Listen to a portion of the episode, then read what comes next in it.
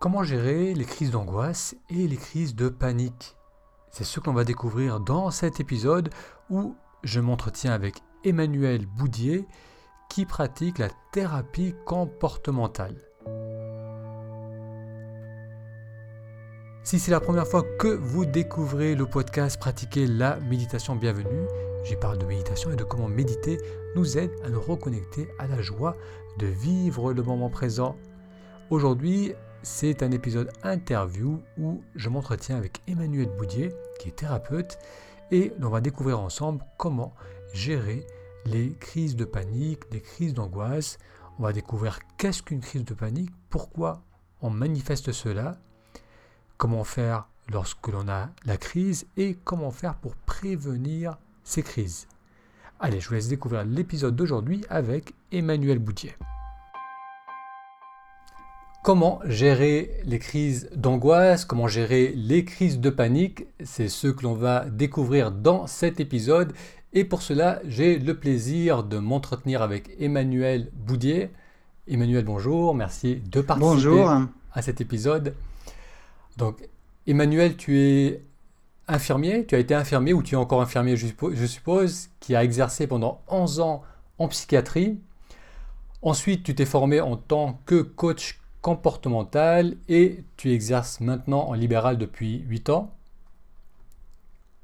Oui, c'est ça, oui, 8-9 ans, oui, à peu près, oui, oui. oui, Alors la, première question que j'aimerais te poser, c'est qu'est-ce qui t'a amené à exercer dans, un, dans, un, dans la psychiatrie, dans ce domaine-là, en tant qu'infirmier? Ça a été un choix ou ça s'est fait euh, naturellement ou suite à une série de, de rencontres ou de, de situations?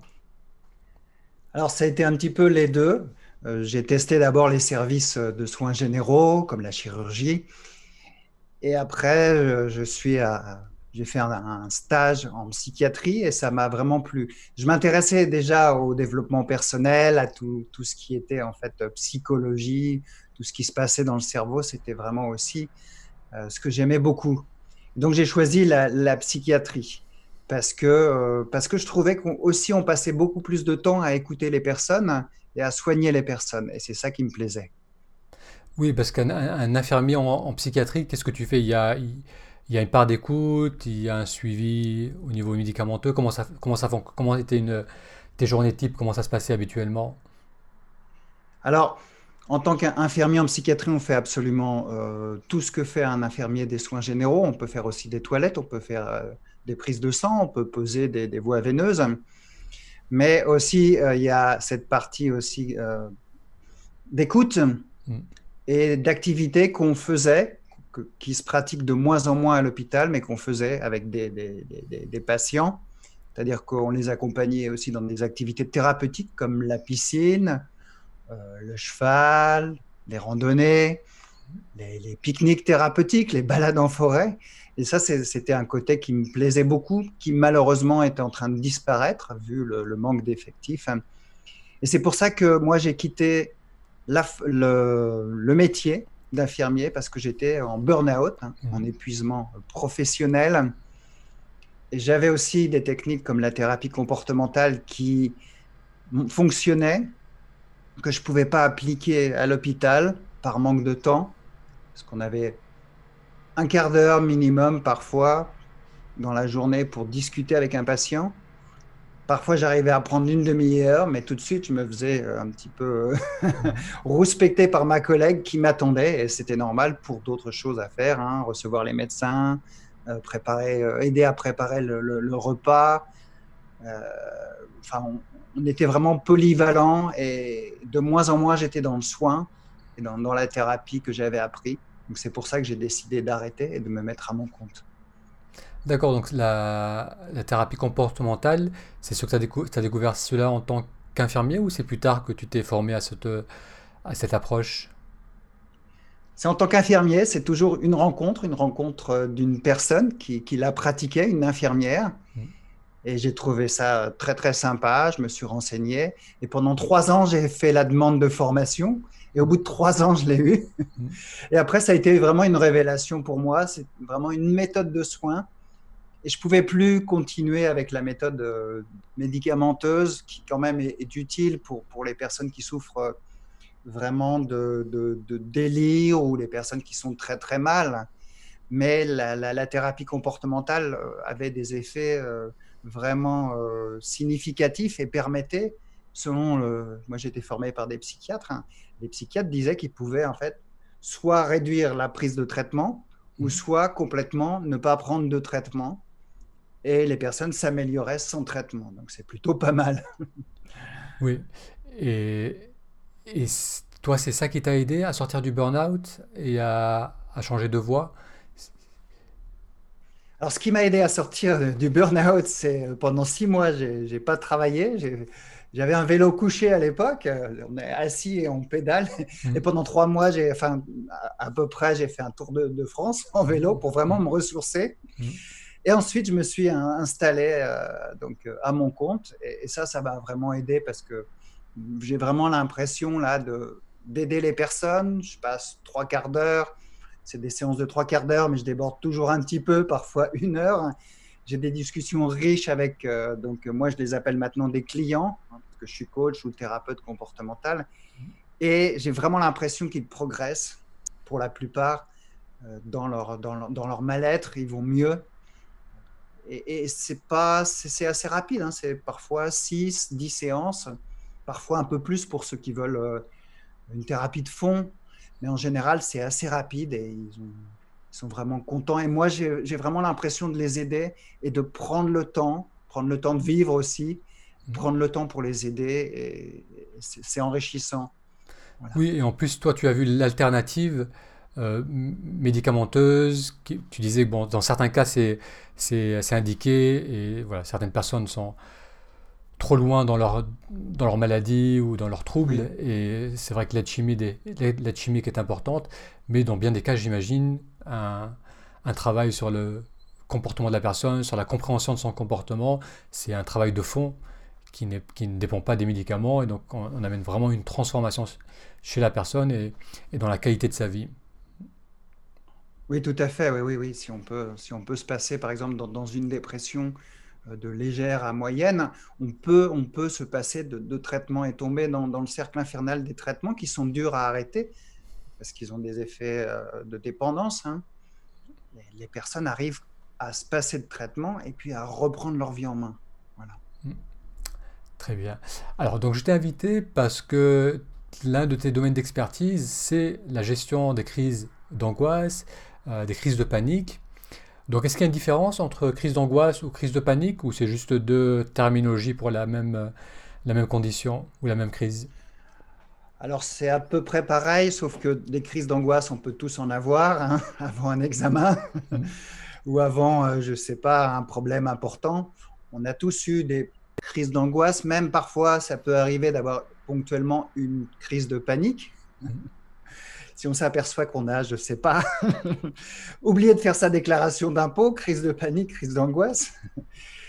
Mais en général, la crise, euh, la crise de panique ou le trouble panique, on parle de trouble panique, c'est-à-dire que c'est des, paniques, des crises d'angoisse à répétition qui s'inscrivent dans le temps. En fait, on fait de plus en plus de, de crises d'angoisse, de plus en plus de panique. C'est à peu près sur 3 à 6 mois qu'on peut parler de troubles paniques. Et donc, ces, crises de, panique nous gâchent totalement la vie. Mhm. Mais surtout, on a peur de la peur. On a peur de refaire une crise de panique. Mhm. C'est-à-dire qu'on est dans un supermarché. On a déjà eu, il y a deux mois, une crise de panique. Elle est restée dans notre mémoire. Et on est dans le supermarché, tranquillement en, train de faire ses courses. On se dit, c'est bon, je vais réussir cette fois-ci. Il n'y a pas de problème, c'était qu'une crise. Et on, a tellement peur d'en refaire une autre qu'on en refait une autre. Hmm. Oui. Et quand on va vouloir retourner dans le supermarché, on va en, refaire une autre et on va finalement complètement zapper le supermarché, faire ses courses au drive. le cerveau va se dire, ah bah, si c'est dangereux, si c'est dangereux le supermarché, si je fais des crises de panique, c'est peut-être le supermarché. C'est un endroit très dangereux pour moi. Mm. Et donc, on fait ses courses au drive et on ne va plus du tout au supermarché. Le problème, c'est qu'on tombe dans la spirale de l'angoisse. Parce qu'on se dit peut-être dans la rue euh, passante, commerçante, si j'ai fait une crise au supermarché, peut-être que dans cette rue, ça peut être dangereux. Donc on évite aussi ça. Et après, peut-être que en dehors de chez moi, c'est dangereux aussi. Je peux faire une autre crise de panique. Par exemple, je, donne souvent l'exemple d'un commercial qui fait une crise de panique sur l'autoroute. Alors la, crise de panique, c'est comme un coup de tonnerre dans un ciel bleu. Ça nous tombe dessus. Mmh. on ne sait pas pourquoi. Bien souvent, il n'y a pas de raison. Parfois, ça peut être un accident hein, qu'on a vécu ou un traumatisme. Mais bien souvent, la crise de panique, on ne sait pas pourquoi on l'a. C'est une alarme dans le cerveau qui décide de se mettre en place. Et on peut chercher pendant des années et des années la cause, on ne va pas la trouver. Donc ce commercial fait une crise de panique sur l'autoroute. Pas de chance, il est commercial. Il commence à éviter l'autoroute. Il commence à tomber dans la spirale de l'angoisse. Parce que les quatre voies, il prend que les quatre voies, mais ça devient difficile aussi. il se dit, oh là là, c'est dangereux les quatre voies. Donc il prend que les départementales, mais sa vie devient un enfer. Il finit par se mettre en arrêt maladie. Et même les départementales sont compliquées pour lui. Et il arrive péniblement à un périmètre de 10 km en voiture autour de chez lui. Et là, il est véritablement tombé dans la spirale de l'angoisse. A contrario, j'ai un commercial qui vient, qui vient me voir aussi. Décidément, les commerciaux, ils ont aussi des crises de panique en, en voiture. Et lui, il fait une grosse crise de panique sur l'autoroute. Il arrête l'autoroute pendant 15 jours et il se dit, je vais retourner sur l'autoroute. Il retourne sur l'autoroute. C'est un enfer pour lui mais il le fait quand même. il vient me voir pour se faire aider. Mm. Mais il est déjà mis en fait le processus en place, c'est-à-dire qu'il est déjà retourné en fait sur l'autoroute. Mm. Donc la thérapie a été beaucoup plus rapide parce qu'il avait compris qu'il fallait à tout prix ne pas tomber dans cette spirale de l'angoisse. Il fallait reprendre l'autoroute. C'est comme si on tombe de cheval, on dit, ou de vélo. il faut se remettre en selle, reprendre le vélo et de ce fait-là, il a réussi en fait à, en 4-5 séances à avoir moins peur. Bien sûr, je l'ai aidé, hein. j'étais quand même un pilier, une béquille pour lui pour l'aider. Peut-être qu'il aurait eu beaucoup de mal à s'en sortir tout seul, hein. mais il n'était pas, pas tombé dans la spirale de l'angoisse. Alors. Et, pardon, et comme tu dis, spirale, c'est les bons termes parce que c'est vraiment on s'isole de plus en plus. C'est-à-dire que les, choix, les options sont de plus en plus limités et effectivement, on finit par euh, rester chez soi, avoir peur de, tout ce qui peut être, euh, être à l'extérieur. Et après, il y a aussi, je pense, une composante inconsciente, c'est-à-dire que c'est même si on peut se raisonner, se dire que ça va, je ne suis pas en danger si je vais au supermarché, euh, si je vais à cette, euh, à cette fête d'anniversaire, ou si je prends la voiture, on, arrive à se raisonner, mais c'est quelque chose qui se passe au niveau inconscient. C'est-à-dire, comme tu disais, c'est le cerveau qui associe maintenant cela à un vrai danger, et il y a une peur paralysante qui fait que même si volontairement on veut, euh, au niveau inconscient, ça met, ça met les freins, et on peut pas on ne peut pas aller de l'avant. Donc, qu'est-ce qui se passe réellement au niveau physiologique lorsqu'on fait une crise d'angoisse? Qu'est-ce qui se passe au niveau du, du système nerveux? Alors, c'est au niveau des, amygdales. Alors, on a des amygdales ici, mais on en a deux là.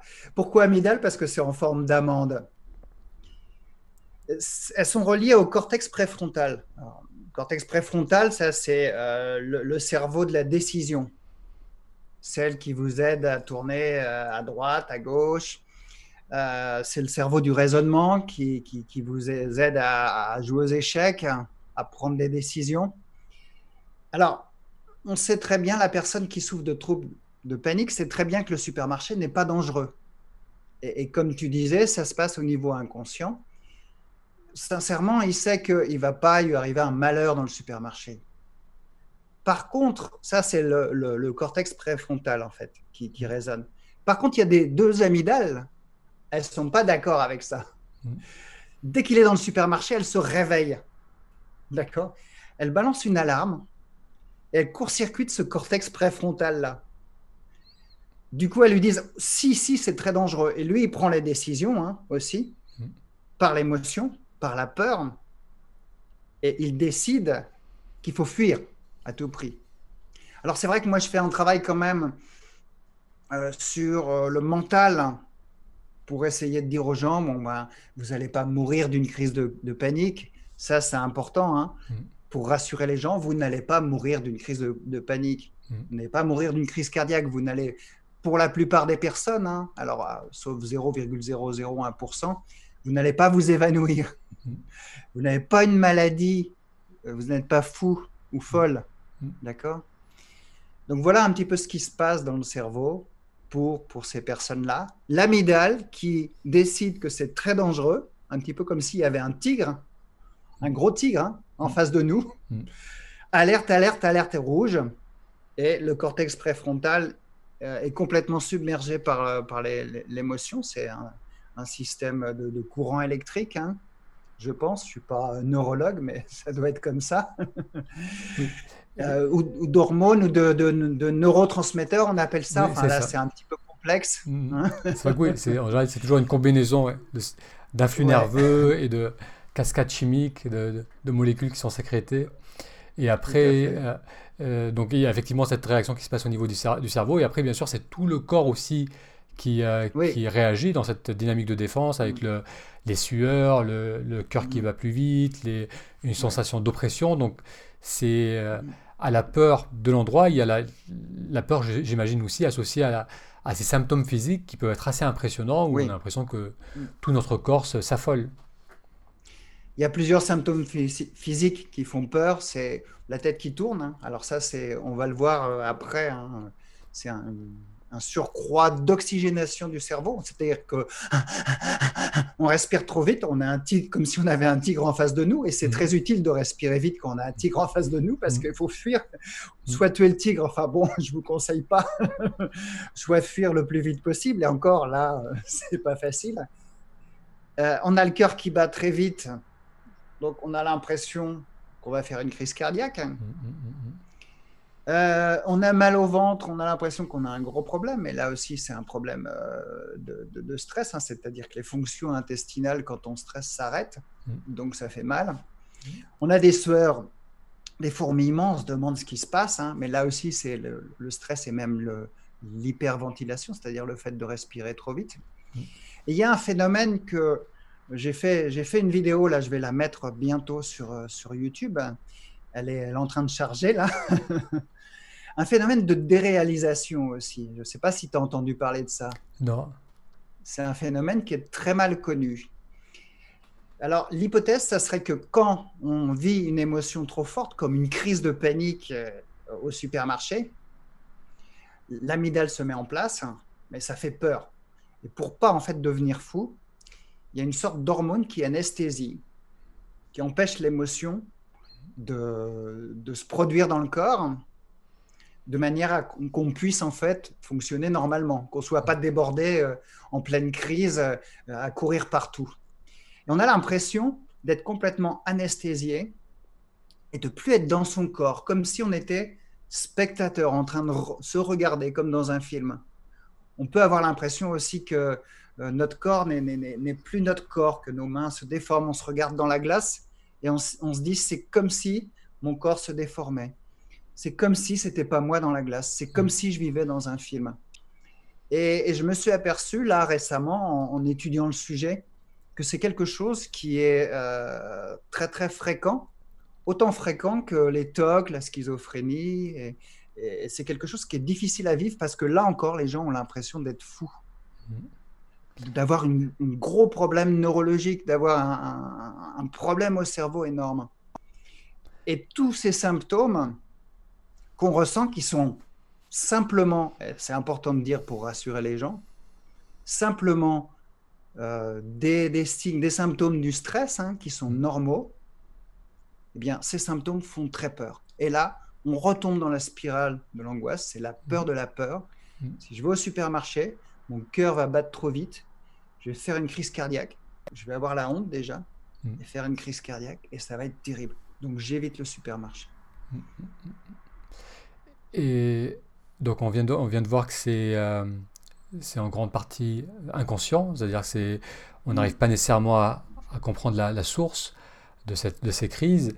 Euh, qu'est-ce qu'on fait comment on peut faire pour justement, euh, d'une part, comment gérer une crise déjà, lorsque je me retrouve dans cette crise, qu'est-ce que je peux faire pour la... Parce que ça finit toujours par passer, je suppose, et donc comment faire pour que ça la vivre au mieux et, accélérer, la, récupération, et après aussi comment faire pour euh, prévenir ces, futures crises?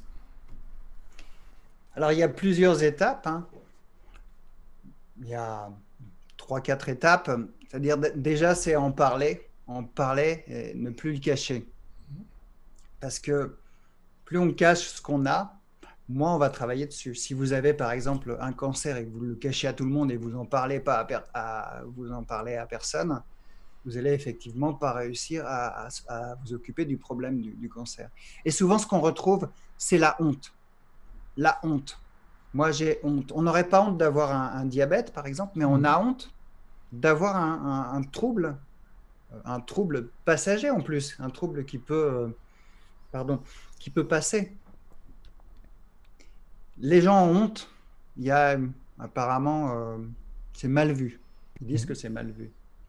Donc, en parler aux proches, en parler euh, à son médecin, en parler, ça, libère. Et souvent, les gens, quand ils, parlent de, ça, ils, se libèrent, ils commencent à agir sur le problème. La deuxième chose, c'est euh, essayer de travailler sur son mental, c'est-à-dire se dire, se rassurer, se dire que ce sont que des symptômes, que c'est qu'une crise de panique, comprendre le fonctionnement, que c'est l'amidale. Euh, ça, c'est la partie travail mental. Et après, la partie euh, qui nous intéresse beaucoup, c'est la partie émotionnelle. Comment gérer une émotion? Alors, une émotion, euh, c'est du stress, angoisse, mais c'est avant tout une douleur, l'émotion. D'accord? Donc une douleur, euh, une sensation désagréable, c'est-à-dire une boule dans la gorge, une oppression thoracique, euh, une, boule dans le ventre, et puis son cœur qui bat très vite. Tout ça, c'est des, émotions en fait. D'accord? Alors j'ai quelque chose qui s'affiche sur l'écran, voilà, j'enlève. comment gérer, comment gérer euh, donc ben, ces émotions? Alors, il y a des thérapies d'acceptation sur lesquels je travaille beaucoup. C'est-à-dire accepter ce qu'on a. Quand on a une crise, je sais que c'est pas facile. Hein. C'est facile à dire, mais pas facile à faire. Quand on a une crise, se dire que ça va passer de toute façon. Plus, plus on essaie de fuir la crise, plus, en fait, cette crise, elle va rester plus on l'accepte, plus on accepte les symptômes, plus on se dit ah là là, il y a le cœur qui bat là. Ah, j'ai une boule au ventre. Ah, je suis en train de paniquer. Qu'est-ce qui se passe? Je m'observe. En fait, on va raccourcir la durée de la crise. Et si on fait ça souvent, on va finir par avoir de moins en moins de crises parce qu'on va accepter et le cerveau va se dire Ah ben il y a eu une crise qui a été faite, mais il est resté calme. Alors il va se dire, mais pourquoi mettre en place cette amygdale alors qu'il ne s'est rien passé, il n'y a pas eu de problème? Mm. Ça, c'est la partie acceptation des émotions. D'accord. Mais quand on a une crise hein, et qu'on n'arrive pas à faire ça, il y a un exercice qui est très simple qui va aider la plupart euh, des gens. C'est-à-dire que quand on a une crise de panique, on respire trop. On fait et qu'est-ce qu'on fait quand on respire trop? Bah, On donne trop d'oxygène et on mhm. stresse en fait le corps encore plus. Alors non mhm. seulement c'est le, double effet qui se coule, hein, on a la crise de panique, mhm. mais on, train, on, est en train de l'augmenter cette crise en respirant trop vite. Et il y a le système en fait euh, sympathique qui n'est pas du tout sympa, qui active tout et qui augmente en fait euh, le cœur qui bat qui augmente les, les, sueurs, qui euh, met en fait le corps en, surcharge. Et tous les symptômes qu'on a sont encore plus forts. Mm. Nous, ce qu'on veut, c'est activer. Oui, oui juste pour donner une image, parce que une image qui me vient par rapport à l'image du tigre que tu disais, c'est comme si le, le tigre se rapprochait de plus en plus. On a une, une, réaction qui monte en, en panique, en, en hyperventile pour s'oxygéner, pour se préparer à, à se faire attaquer ou pour courir. Donc on, est, on monte en tension, on monte en tension. Et, j'imagine que oui, les, symptômes vont aussi monter euh, de plus en plus. Les symptômes qu'on ne veut pas, on mm. est en train de les activer encore plus. Quelqu'un qui veut euh, calmer une crise de panique, il veut activer le nerf parasympathique, qui mm. lui est beaucoup plus sympa, mm. parce qu'il va calmer en fait toutes les fonctions. Fonction respiratoire, fonction cardiaque. Donc, il va calmer la respiration. Euh, il va euh, calmer le rythme cardiaque. Et puis, il va calmer tout ce qui est tournis ou même, même tout ce qui est sensation désagréable dans le corps. Et comment faire? Ben, Quand on est en pleine crise, on va hypoventiler. Alors, hyperventilation, c'est quand on prend trop d'air.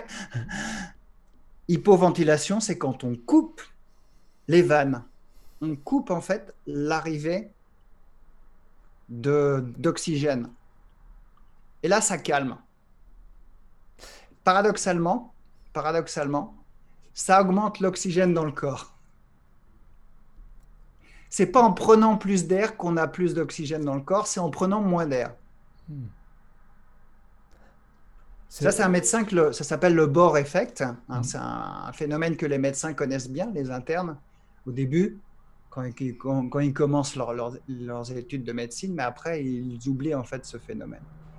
Donc, ça c'est utile même hein, pour augmenter ses performances parce qu'on va, euh, on voit les sportifs qui vont à la montagne. Hein. ils vont à la montagne parce qu'il y a moins d'afflux d'oxygène à la montagne. Mmh, mmh. Donc, ils sont obligés eux-mêmes de développer, euh, de développer leur capacité respiratoire. Mmh. D'accord? Alors, c'est des médecins qui se sont aperçus de ça.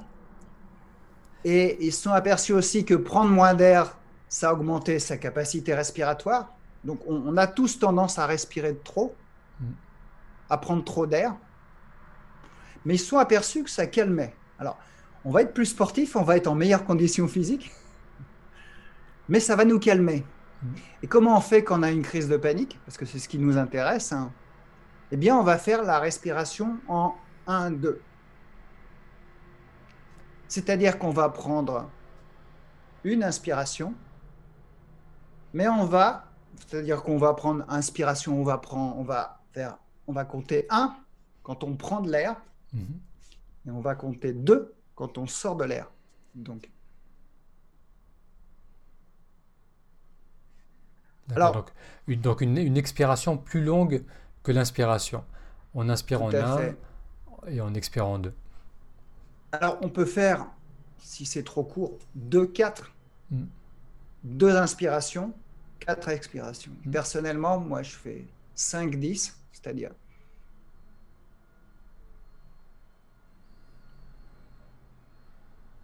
Voilà. Donc, 5 secondes, je prends de l'air. 10 hmm. secondes, je sors de l'air. Et je fais ça maintenant je, pratique un peu moins la, méditation, mais je fais cet exercice 5-10 minutes le matin et j'ai pu voir que ça me faisait euh, vraiment, vraiment du bien instantanément. on peut le faire aussi en, regardant la, télé ou, mmh.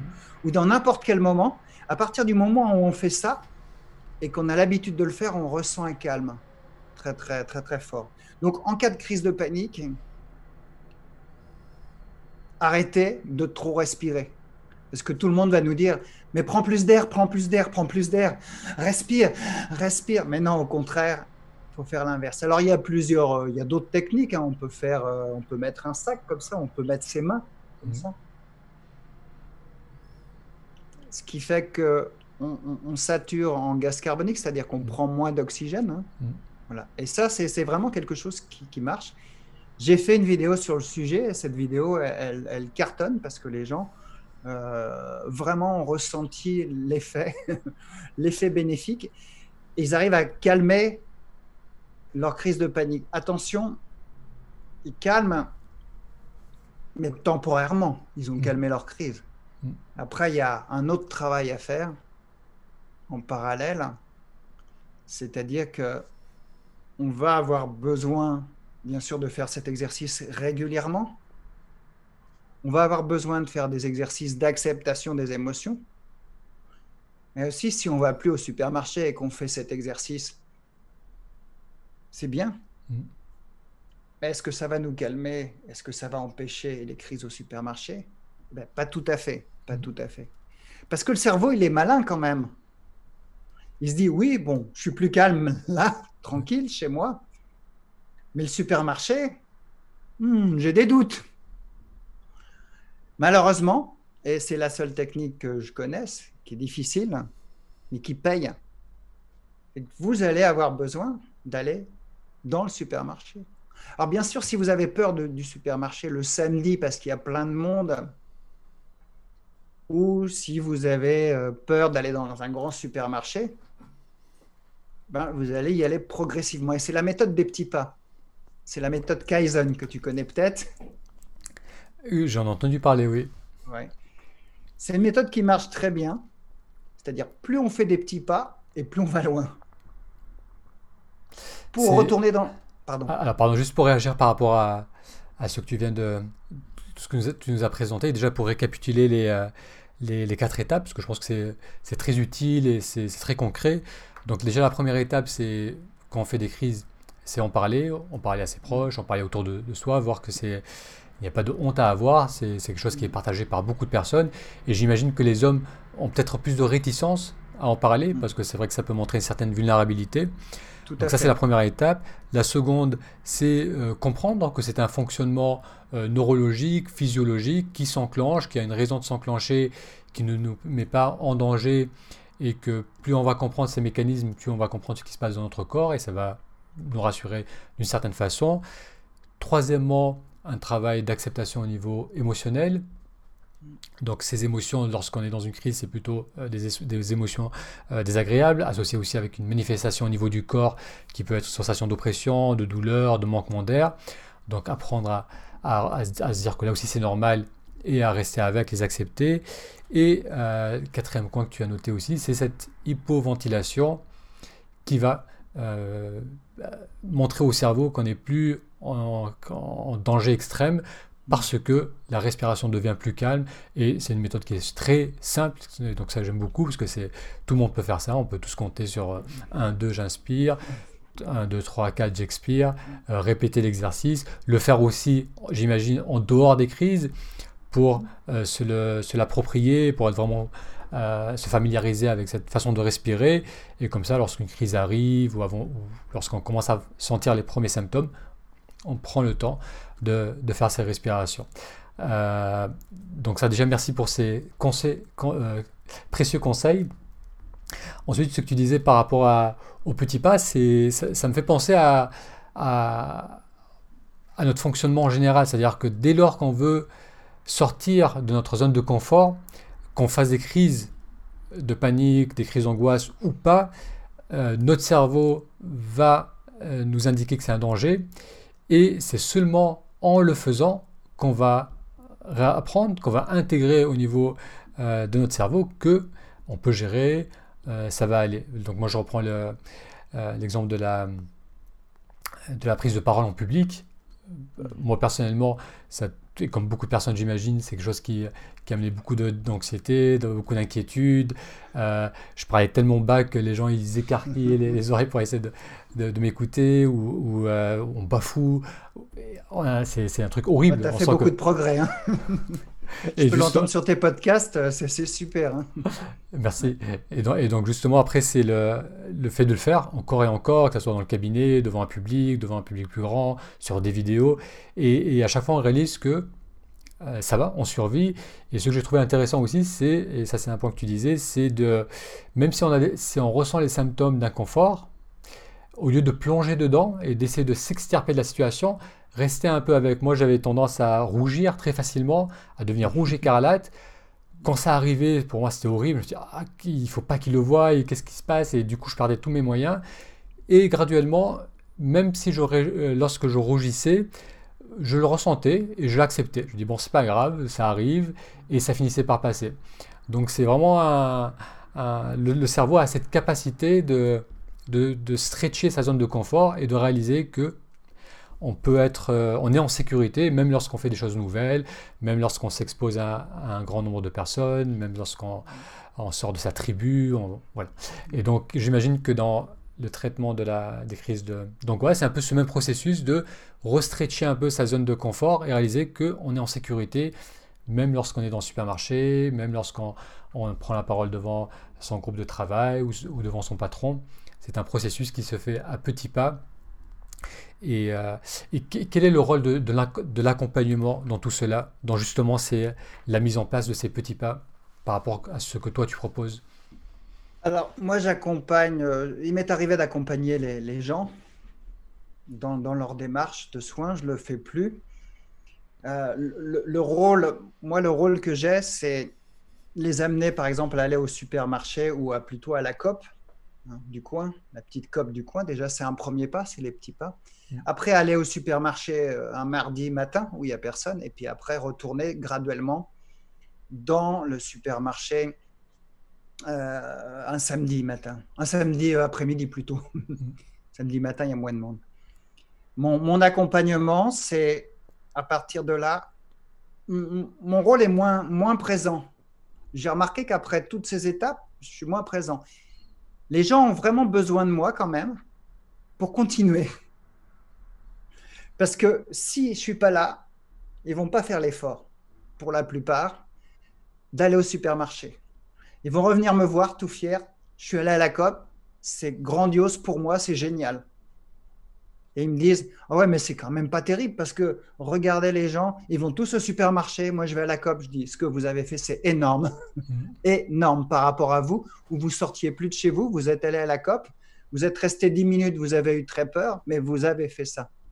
Et, et là, le rôle, c'est l'encouragement et ça les aide. D'accord. Mon rôle, c'est aussi de voir les pièces dans lesquelles ils sont tombés. Ils sont allés à la COP, mais ils ont pris un traitement avant, ou alors de l'alcool avant, et ça, ça ne fonctionne pas. Hmm. Euh, ils ont été au supermarché, mais ils ont regardé personne, ils se sont accrochés au caddie, ils ont fait les courses à toute vitesse, et en aucun cas, ils ont obtenu ce qu'on appelle, nous, l'habituation dans notre langage. Hmm. C'est s'habituer à la peur et la faire descendre. La peur, on travaille toujours sur des peurs modérées, la plus petite peur possible. Mm. On ne travaille pas sur, euh, si par exemple j'ai peur du vide, je ne vais pas sauter en parachute. Mm. Je vais quand même euh, commencer à monter sur mon échelle. Mm. Et c'est comme ça qu'on va débrancher cette euh, maudite amygdale qui est quand même utile. Hein. Parce que s'il y a un tigre en face de nous, elle est utile. Mais elle a tendance à, être en surchauffe souvent. Oui. Très bien. Alors, euh, je sais que tu as une euh, chaîne YouTube, tu as un site internet, tu proposes des soins en cabinet et des soins en, par Skype ou par, en visioconférence. Comment les gens qui veulent découvrir ton travail, et notamment je sais que tu as fait de très nombreuses vidéos sur la, justement la gestion euh, des crises d'angoisse, des crises de panique. Donc tout ça, je mettrai les liens. Alors, quel est le meilleur endroit où aller pour découvrir ton travail? J'ai envie de dire euh, sur YouTube, en ce moment, c'est vraiment euh, l'endroit. Vous tapez Emmanuel Boudier euh, ou alors thérapie comportementale. Je suis en, bonne position. donc oui, tu mettras les liens. Et, donc là, on peut me trouver. Sinon, j'ai aussi un, site internet hein, qui s'appelle thérapie-comportemental.net. Euh, voilà où vous pouvez, me trouver, mais principalement sur YouTube, c'est le, plus simple. Et là, vous allez trouver euh, énormément de conseils et puis aussi une formation gratuite. Vous pouvez, euh, donc les gens peuvent laisser leur, email et ils ont une série de quatre vidéos qui peuvent déjà les aider en fait pour, pour gérer les crises de panique et d'angoisse.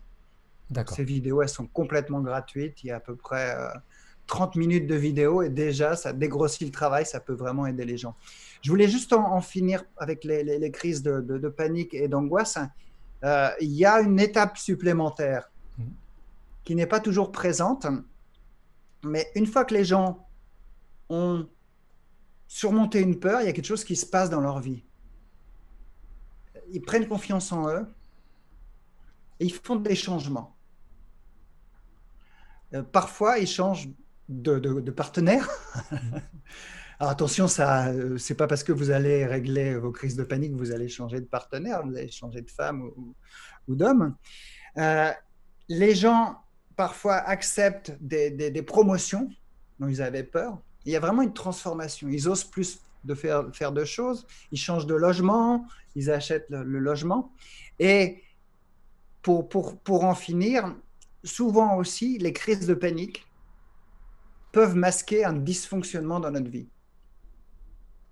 J'ai remarqué qu'en réglant le problème, on peut aussi améliorer ce problème de crise de panique. C'est-à-dire que si vous êtes mal au travail, vous subissez de la pression, il y a des gens qui se mettent, euh, qui sont en dépression, hein, qui vont très mal. Il y a des gens qui ont très mal aux intestins. Il y en a qui, développent euh, une maladie. Et d'autres personnes développent des crises de panique et d'angoisse. En travaillant sur ce problème, souvent, on améliore le problème. Bien sûr, avec les techniques de respiration et tout ce qu'on a vu, c'est bien. Mais si on ne résout pas ce problème, ça risque de revenir. Ou alors parfois, les personnes ont des problèmes de couple ou ils ne sont pas heureux dans leur, dans leur, profession. En résolvant ce problème, ça peut les aider. Donc, à savoir que le corps, la, la crise de, de, de, panique et d'angoisse, et je vais finir avec ça, c'est aussi l'expression, c'est le corps qui s'exprime, qui a besoin de s'exprimer par rapport à quelque chose. D'accord. Ça, je pense que c'est un, un, point essentiel et ça mériterait euh, presque un épisode à part. Euh, c'est vrai. Comme tu disais justement, c'est vrai que la, les symptômes, les symptômes physiques et émotionnels sont, sont souvent une expression de, de non-choix, de, de, de, choses qu'on qu'on repousse, qu'on ne veut pas gérer, qu'on ne veut pas regarder en face. Et on va, au lieu d'adresser ce problème, par exemple, je suis très mal à mon travail, au lieu de confronter mon, cette situation, j'ai préféré me rendre malade, avoir des arrêts de travail, rentrer en dépression.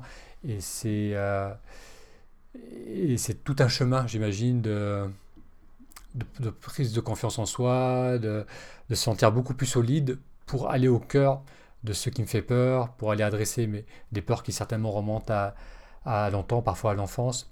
Donc ça, c'est tout un, tout un cheminement. Donc ça, on, en reparlera avec plaisir. On, réorganisera peut-être un, un, épisode sur ce, sur ce sujet. Ben, quand tu ah. veux, oui, oui. un grand merci, Emmanuel Boudier, pour ton temps, pour tous tes bons conseils. Et euh, je mettrai donc tous les liens sur euh, la page de cet épisode. Et si vous écoutez cet épisode au format podcast, vous allez sur YouTube, vous faites une recherche Emmanuel Boudier et ça devrait vous amener sur, les, sur la chaîne YouTube et sur toutes les vidéos portant sur la gestion des crises d'angoisse. Un grand merci Emmanuel et je te dis à très bientôt. Merci à toi, à bientôt.